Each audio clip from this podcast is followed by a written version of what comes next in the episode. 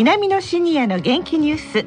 この番組は元気笑顔そして作ろう豊かな未来 JA 兵庫南の提供でお送りします。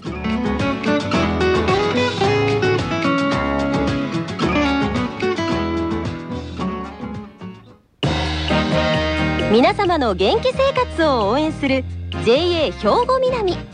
近畿最大級の農産物直売所虹色ファーミン。おすすめは JA 兵庫南エリアの新鮮な地元農産物。皆さんおはようございます。藤原まさです。南のシニアの元気ニュースの時間ですが今週と来週は兵庫県稲美野学園の姉妹校でもあります。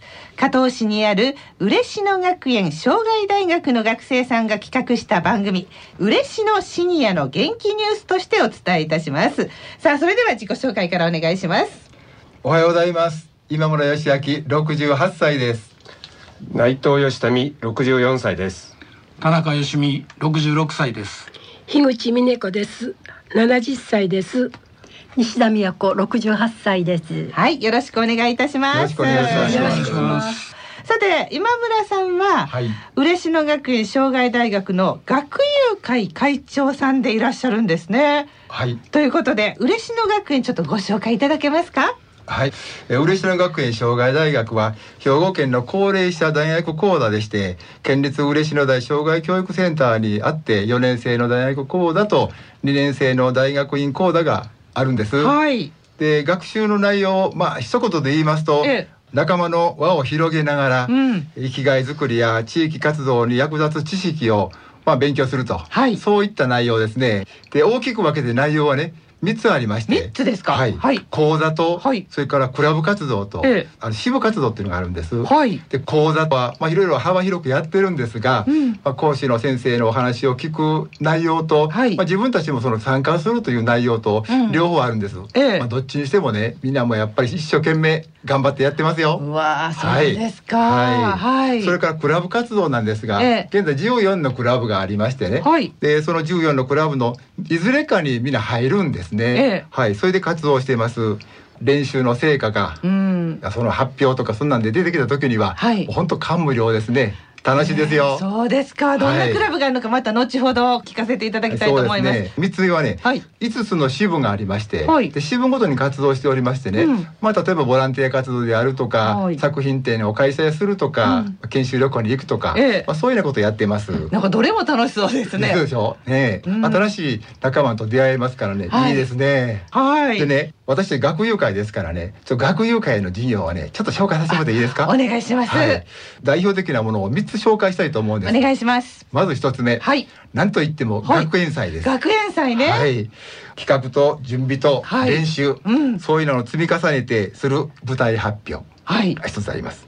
それから力作がいっぱい出ます作品展があります。それから、えー、和気あいあいの中にもちょっとだけこの緊張感があるスポーツ大会。はい。加えてですね、えー、えー、行列ができるほどのバザー、はい、で舞台練習も練習が始まってます。あ、もう始まってるんですか？はい、えー、もう始まってます。秋口ぐらいにあるんです秋にある。11月にあるんです。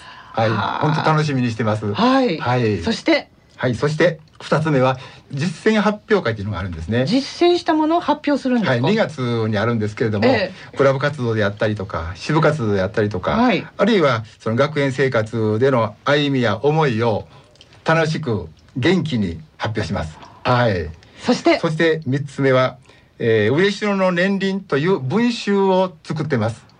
今年で48週目になるんですけども、はい、これは活動の記録であったり随筆随想であったり、はい、というようなものを作ってましていつまでも心に残る思い出の文集ですね。えー、はい。まさに年輪ですね。はい。一個だけね、はい、今日紹介したい嬉しいニュースがあるんです。はい、言ってもいいですか？お願いします。はい、実は私たちが通ってる学校が嬉野大障害教育センターにあるんですけども、はい、そこがなんと今年40周年迎えました。創立40周年。そうですか、はい、40年目ですね。そうなんです。おめでとうございます。ありがとうございます。じゃありがとう私が言うていいのかどうかいやいや40年目にいた方ですから、ね、はい、はい。まあ、その時にねあの一緒にまあお祝いができるっていうのは楽しいことかなって思ってますね。ね、はい、本当嬉しいことがいっぱいですもんね。先月の7月にね、はい、記念式典がありまして、ええ、で式典の後記念公演があったんですけども、はい、元プロ野球オリックスの監督の森脇宏さんにお越しいただきましてね、はい、で楽しいお話をいっぱい聞かせてもらいました。トークショーをやった時に内藤さんとトークショーの相手ですね。あそうなんです内藤さんとそれから長谷川さんと、はい、えー、森脇さんとがあったんですけどね、えー、よかったですよ。はあ、あっという間に時間過ぎてしまいました。皆さん芸達者な方が多いわけですね。はい、まあいずれにいたしましても、はい、私たち学友会は仲間との出会いを大切にして、楽しく学んで。充実した学園生活を送ってます。ラジオ関西をお聞きのそのシニアの皆さんには、ぜひとも嬉野学園障害大学に入っていただいて共に一生懸命元気に、うん、えー、楽しく学んでほしいなと思いますね。私も何度かね行かせていただいて本当いいとこですね。はい。さあ皆さんはどんなクラブ？はい田中さんは？東映クラブに入っておりますえー、どんなものを作ってらっしゃるんですか？あの私は去年はもう専門に大きな太陽光をね乗せるような大きな皿を名前を作りました。ちょっと今ね私の心にピコピコってきたんだけど太陽を乗せたいということは、自分で釣ってということですか？そうです。魚釣りも大好きですので、えー、その釣ってきた魚を焼いて一枚の皿に乗せたいなというのが羨ましい。自分で釣った魚を、はい。自分で焼いたお皿の上に置く、はい。はい、それ幸せですね、ね、お皿のサイズは何センチぐらいなんですか、それはちょっと大きめの50センチぐらいにじゃあそれは将来は50センチ以上の鯛を釣るぞと、頭と尻尾がはみ出るぐらいの鯛を釣りたいとい。うふうに思ってます。頑張ってくださいね。はい。はい、そして西田さん。はい。はい。西田さんは？はい。染色クラブに入ってます。染め物ですか？はい。え何で何をどんな風に染めるんですか？えー、っと普段の講座のある日は木版はサラサって言って、はい、先生が作ってくださってるオリジナルの木版、はい、例えばこういう猫ちゃんこれみんな木版を押したもんなんです、えー、それに色をさして、えーそれで蒸し上げて布にしてそれをバッグとかそんなに仕立てます。へえ、草木染めとかもしはるんですか？はい、あの年に2回自主クラブ活動日っていうのがあって、はい、それは1日使ってできるので、こういう玉ねぎの皮止めとか仕込ん止めとか藍止めをしています。はい。待ってください。これ黄色ですよね。はい。これ何ですか？黄色いのは。玉ねぎの皮ですね。こんな綺麗に染まるんですそうなんです。玉ねぎの皮もあの焙煎台っていうかそれのアルミを使ったものはこういう黄色になるんです、はい、で鉄焙煎台につけたものはもっとシックなうぐいす色になるんです。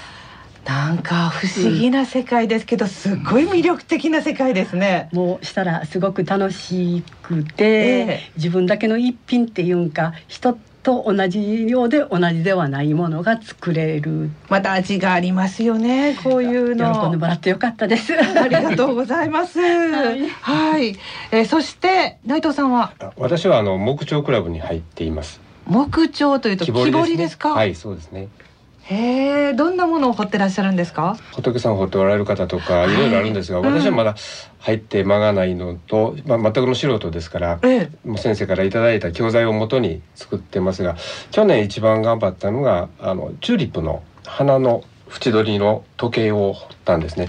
結構その葉っぱの動きだとか、えー、花の感じを出すのに非常に苦労して1年かかりましたね。子供の頃から図工とか得意だったんですか？いい私はもともとはあの野球だとかソフトボール少しゴルフやるそういう球技が主だったんですけども、まあ、漆の障害大学に入って何か形になる芸術クラブに入りたいなと思って初めて彫刻刀を持つことになりましたね。はい、うわそうですか、はい入ってよかったですか？あ、よかったですね。これはあの今からの生涯のこの趣味になると思いますね。そっか、はい、えそして樋口さんは、はい、クラブはニュースポーツなんですけど、はい、その嬉野に入る前から一人暮らしのおじいちゃんおばあちゃんの手助けっていうか、はい、それにちょっと今力入れてまして、はい、フマネットって言うて。フマネットひらがなですね。はい。北海道の大学の先生がなんか発案したらしくって、はい、そこから北海道からだんだんだんだんと来て今私加東市に住んでるんですけど、はい、インストラクターの講座を受けまして今。あ。の1週間に1回足と手と頭を使って一緒に楽しく、うんうんあのラジオだからわからないんですけれども、ボックスでステップを踏むという感じなんですね。黒い枠に踏まないように言うてフマネットっていうお名前が出てきてるんです。なるほど。でもやっぱしあの踏んでしまうから、はい、それ以下にして踏まないようにっていうふうに。うん、なるほど。これからそれでだんだんとね、うん、腰とか足とかがだんだん弱くなってくるから、はい、私の将来のためにやってるんです。そういう体操があるという、はい、ねそういうのを本当やってみようと何かやってみようという気になるのがやっぱり嬉野台に通ってねいろんな人と出会ってからということなんですね、はい、そういうパワースポットですねはっきり言って今村さん。そうですね。はい、今村さんはあのクラブ何入ってるか聞いてなかったんですけど。僕ですか？はい。私は園芸クラブっていうのは入ってるんです。園芸っていうのは、はいどうもいらっしゃいの園芸じゃないですか。芸能の園芸じゃなくて。はい。いやなんかしてそうな感じがしたもんですいやあの花とかまあ野菜とか今って夏野菜のどうやって育ったらいいのかとか、自分で肥料を作るのどうやってしたらいいのかとかね、えー、そういうようなことを先生に教えてもらって、えー、まあ宿題はないですけども、うん、まあ家で家庭菜園でちょっとまあ実践を少しやると。うんでまあ木のその育て方とか、はい、果樹のね、えー、そういうことやってます。はい、まあ、自分で作ったお野菜とか食べたら美味しいでしょう。ですね。ねはい、さあじゃあ嬉野学園の魅力ってもうねここまで来たらもう魅力言わなくてもいいかと思うんですが、うん、女性男性それぞれお一人ずつ代表の方に伺いましょうか。田中さん僕はやっぱりその人間関係新しい今までなかった、うん、そして同じ職場で得られなかったその人間関係得られるとそれ一番いいなと、うん、まあ人間関係って言うたらいい格好ですけど、まあ、飲み友達ですね。飲んで食べて騒げる友達が、うん、まあ、あの4年生の中でも特に気の合う10人ぐらいのグループができてますのでそれがもう他よりも一番大事だなと。僕としての一番魅力として感じておるところです。はい。はい、えそしてじゃあ女性を代表して西田さん。